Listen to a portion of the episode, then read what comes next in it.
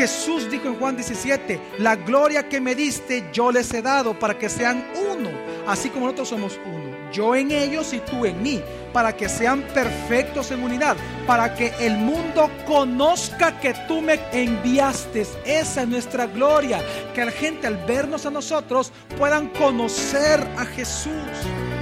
Bienvenido a Gracia y Verdad, un espacio donde aprenderemos sobre la palabra de Dios a través de las prédicas del pastor Javier Domínguez, pastor general de la iglesia Gracia sobre Gracia. En esta ocasión con el tema, Frente al temor, la batalla por su gloria. Parte 3. Dice la palabra en el Salmo 34 del 4 al 6. Busqué a Jehová y él me oyó y me libró de todos mis temores. Los que miraron a él fueron alumbrados y sus rostros no fueron avergonzados. Este pobre clamó y le oyó Jehová y lo libró de todas sus angustias. Y lo libró de todas sus... Busqué a Jehová y él me oyó y me libró de todos mis, no de algunos, sino de todos. Si algo necesita este país, mi familia, es que usted abra su boca, que alumbre con el Evangelio de la gracia y de la gloria de Jesucristo, como lo dice el Nuevo Testamento. No sea un cobarde. Porque lo que ellos necesitan es buscar y creer en Jesús. Pero como dice la palabra en Romanos, ¿cómo pues creerán de aquel que no oyen y cómo van a oír si no hay quien les predique? Porque muchos son cobardes. Y eso es lo malo. Mire mi familia, en lugar de estar detrás de una puerta, detrás de las cuatro paredes, entienda, este mundo lo necesita a usted. Y si usted en su intento de comenzar a alumbrar y de proclamar y aconsejar y enseñar a Cristo, si en ese intento alguien lo matara, ¿sabe qué? Gloria a Dios por eso. Es honroso morir por causa del Evangelio. Esa muerte es la más honrosa de cualquier otro cristiano morir por causa de Cristo en este gran circo del mundo. Es que vamos a entender que esa es nuestra gloria. ¿Cuál pastor? Nuestra gloria sí. ¿No se recuerda usted que Jesús dijo, Padre en Juan 17, Padre, yo les he dado la gloria a ellos con la, la cual tú me diste a mí? Es decir, quiero que entienda algo, Dios a usted y a mí nos llenó de una gloria. Por lo tanto, defendamos esa gloria. ¿Y cuál es esa gloria? Es bien simple. Que por el hecho de que somos uno delante de los hombres, somos uno con Dios por cuanto Cristo habita en nosotros. Así como la gente al ver a Jesús miraban en apariencia a un hombre común y corriente, a un carpintero, pero cuando él comenzaba a hablar y comenzaba a hacer obras milagrosas, la gente podía conocer a Dios a través de él. De igual manera nuestra gloria es que ante los hombres nos ven, algunos nos ven gorditos, a otros pelones, a otros chiquitos, a otros jóvenes, a otros ancianos, lo que sea, pobres, ricos, lo que sea. Eso ven externamente en nosotros. Pero si abriéramos nuestra boca y comenzáramos a proclamar el Evangelio, ellos mirarían a un Cristo fuerte, verdadero y victorioso en este mundo de tinieblas. Y esa es nuestra gloria, que nos ven a nosotros, pero pueden ver a Cristo. Y por esa gloria yo sí estoy dispuesto a morir. Y usted debería estar dispuesto a morir. Esa es la muerte más honrosa. Mire, si yo me enterara que uno de ustedes muriera, realmente predicando el Evangelio, créame que públicamente aquí lo honramos, porque dice la palabra que es honorable, es preciosa la muerte de sus santos. Eso sí glorifica a Dios. Eso es lo que hizo que realmente los hombres de Dios fueran considerados grandes héroes de la fe. No fue únicamente la vida de ellos, fue hasta donde estaban dispuestos a llegar por causa de esa fe. Eso es lo que nos hace grande a nosotros. No es que seamos cristianos, es hasta donde nosotros queremos llegar. Jesús dijo en Juan 17, la gloria que me diste yo les he dado para que sean uno, así como nosotros somos uno, yo en ellos y tú en mí, para que sean perfectos en unidad, para que el mundo conozca que tú me enviaste. Esa es nuestra gloria, que la gente al vernos a nosotros puedan conocer a Jesús. Y esa es la gloria de nosotros.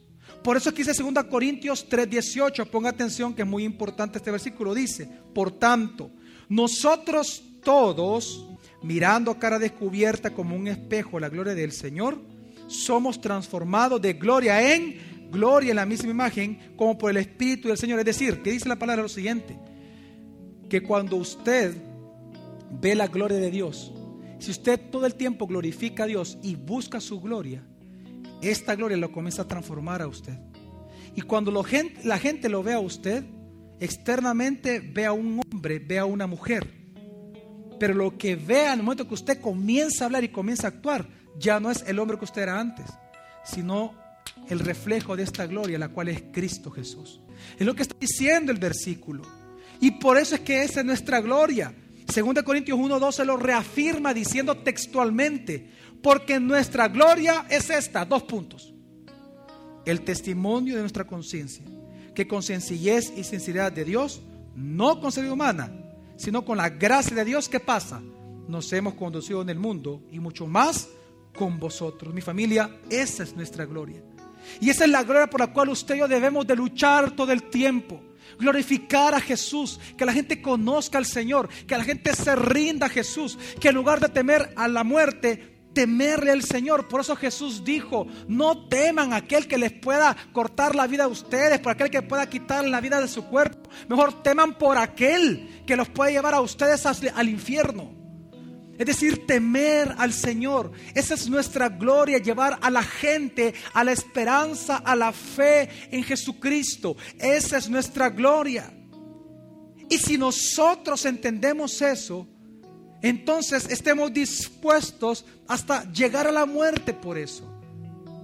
¿O acaso usted se olvida las palabras de Pablo cuando él dijo, en 2 Corintios 11 dice, son siervos de Cristo, yo lo soy más que ellos, aún al decir esto hablo como un loco, yo he trabajado más que ellos, me han encarcelado, escuche bien, más veces que a ellos, he sido azotado más que ellos y muchas veces he estado en peligro de muerte. En cinco ocasiones los judíos me castigaron con 39 azotes, fueron con látigos. Tres veces me apalearon, una me apedrearon. En tres ocasiones hundió el barco en que yo viajaba. Y a punto de ahogarme pasé una noche y un día en alta mar. Si usted puede imaginar un día, en una noche y un día entero flotando en el mar sin que pasa nada, ¿usted qué haría? Y creo que dice, He viajado mucho y me he visto en peligros de ríos, en peligros de ladrones, versículo 26, y en peligros entre mis paisanos y los extranjeros. También me he visto en peligros desde la ciudad, en el campo y en el mar, y en peligros entre falsos hermanos. He pasado trabajos, dificultades, muchas veces me he quedado sin dormir. He sufrido hambre y sed, muchas veces no he comido. He sufrido por el frío y por la falta de ropa. La pregunta es, ¿por qué Pablo como un loco soportó todo eso? ¿Por qué mejor él no puso su empresa, que él podía hacer tiendas, y puso tiendas SA, DCB? ¿Por qué él no comenzó mejor a prosperar, a buscar prosperidad, comodidad en este mundo? ¿Por qué? Porque él como un loco le encantaba enfrentarse a la muerte. ¿Por qué? Versículo 28. Además de estas y otras cosas, cada día pesa sobre mí la preocupación por todas las iglesias. Es que hay un fin mayor para nosotros que cosas de este mundo. Nuestro fin es vivir para Cristo y morir para Cristo. Qué gloriosa es nuestra vida de esa manera. Yo no sé si usted ha sufrido estas cosas. Quiero que entienda algo. Hay dos cosas diferentes aquí. Una cosa es ser encarcelado por ladrón, por lo que sea. Y otra cosa es por el Evangelio. Uno trae gloria al hombre, otro trae gloria a Dios. Porque si usted ha sufrido, usted puede decir, pastor, yo he sufrido mucho. Sí, pero si usted ha sufrido porque usted tomó malas decisiones, eso no glorifica a Dios. ¿Sabe qué glorifica a Dios? Cuando usted haciendo la voluntad de Dios, usted sufre por ello. Dice 1 Pedro 2.20, entendiendo esto que dijo Pablo, veamos lo que dice Pedro, dice, pues, ¿qué gloria es si pecando son abofetados? Pecando. Y lo soportáis. ¿Qué gloria es esa si usted lo abofetearon porque pecó? Pero luego dice, mas si haciendo lo bueno sufrís y lo soportáis, esto ciertamente se ha aprobado delante de Dios. Pues para esto fuiste llamados, porque también Cristo padeció por nosotros, dejándonos ejemplo para que sigáis sus pisadas. Yo espero que usted pueda abrir su boca. Pero si abre su boca, que sean palabras del Señor. El mismo apóstol Pedro dijo, capítulo 4, si alguno habla, hable conforme a las palabras de Dios. Si alguno ministra, ministre conforme al poder que Dios da, para que en todo sea Dios glorificado por Jesucristo, a quien pertenecen la gloria y el imperio por los siglos de los siglos.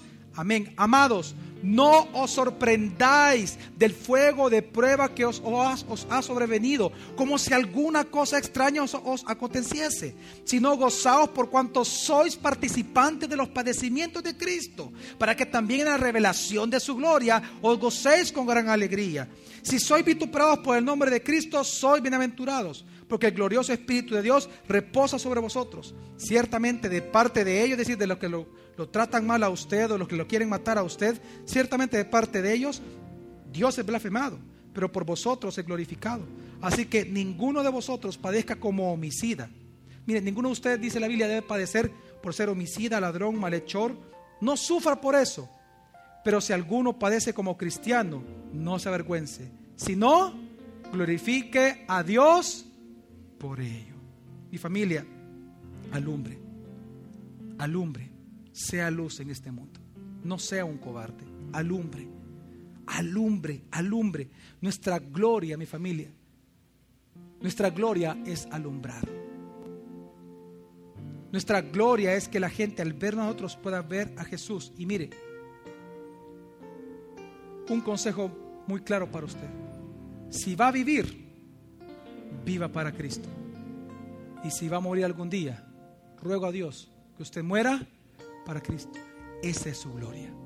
La gloria de este mundo para nosotros no son los títulos, tener un hijo, tener esposa o esposo.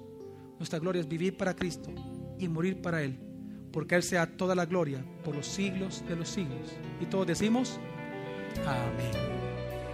La próxima semana continuaremos aprendiendo más sobre la palabra de Dios. Gracia y verdad con el pastor Javier Domínguez es una producción de la iglesia Gracia sobre Gracia. Puedes encontrar más recursos como este en nuestra página web, graciasobregracia.org.